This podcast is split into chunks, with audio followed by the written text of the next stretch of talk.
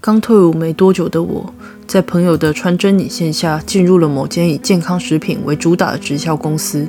同事们每个都很有干劲，上至主管阶级也都洋溢着热情。只要在分部里面，你会有种总是沐浴在以笑容为名的阳光下的感觉。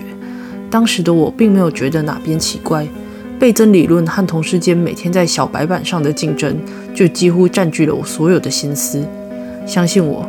以当时我们那个小组的业绩来说，我大概四十五岁就能跟一般的公务员过一样的退休生活。我们的分部不大，算上我们小组四人，大概也就十六个。当然，还有一些和我们批货的 solo 组或非特组，并没有算下去。带领我们的组长姓王，我们都叫她王妈，是个三十多岁的职业女性，离过婚，还有一个小孩。王妈是个凡事都能乐观看待的人。推销的过程中，从不用死缠烂打那招，而是很神奇的，总是能切入对方聊天的关键处，然后推荐一些有用，至少让对方这么认为的商品。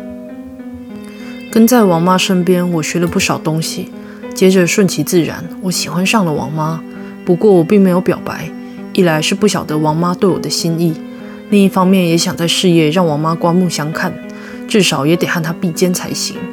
偶尔我也会约王妈吃饭，怎样的？当然不是一个人。除了拉同事当烟雾弹以外，王妈的小孩也是。王妈的小孩姓高，原因大概不用多说吧，称他高弟。高弟和王妈不一样，相当的沉默寡言，而且情绪起伏相当大，感觉好像有些情绪控管的问题。不过王妈总是很温柔的安抚，让我有些羡慕。在我和王妈共事半年后，王妈也开始会对我主动邀约。有一次，王妈问我有没有宗教信仰。虽然老家那边是连佛还道都分不清楚，一起拜的传统信仰，但我们家好像从来都不兴那套，所以我摇摇头。那你可以参加我们的祈祷啊！我想当时我大概连考虑都没有，就直接答应了吧。王妈，你们是拜什么神啊？全信全灵的神哦。很遗憾，我真的想不起来那个神叫什么。总之，在王妈的邀约下。我参加了在他们家周末祈祷的活动，让我讶异的是，来的人居然有二十多个，其中七个还是我们公司上线带着下线来参加的，还有高地。哎，卷毛，你是第一次参加哦？同事看见我的到来，有些讶异，又有几分理所当然的打了招呼。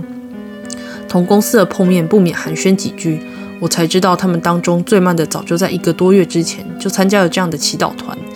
不过带领这个祈祷团的不是王妈。也不是公司里的人，而是一个微胖的中年妇人，大家都叫她辅祭。祈祷会也没什么特别，有辅祭点到的人分享生活里面琐碎的事情，然后辅祭拿着一个手臂粗的奇怪铜壶，不断用手摩擦壶的表面，然后等到对方说完后做个总结。奇怪的是，大家所说的都是一些多少带着负面情绪的事情。等到包括我在内的二十多人说完后，那个辅祭念了一些像是祷词一样的东西。接着大家就散会了。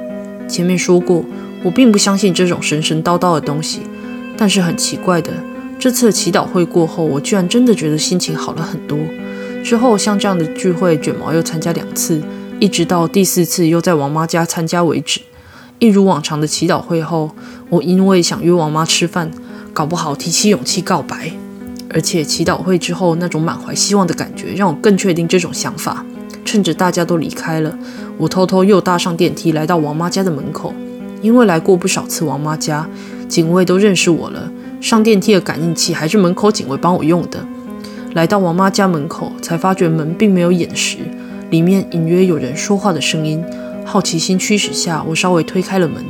王妈家是两房一厅的格局，稍微推开门就能看到客厅里面的情况。王妈和福记背对着我，半跪在客厅，不断念着奇怪的语句，语速相当快。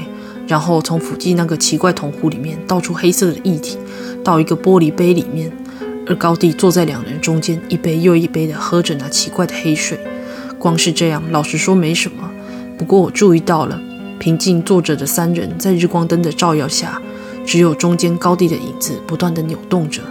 事后，我开始下意识地远离王妈。并从同事口中打听到一些事情。高地其实不是王妈的小孩，是他先生外遇生的。不过王妈还是将他当做自己的小孩抚养。而王妈的先生好像在几年前就因为重度的忧郁症自杀过世了。哎，高弟也怪可怜的，跟他爸爸一样都有那方面的问题。同事指了指自己的脑袋，送去医院检查也什么问题都检查不出来，什么脑部 CT 还是什么重金属或中毒的都没有啊。我默然。事后不久我就离职了。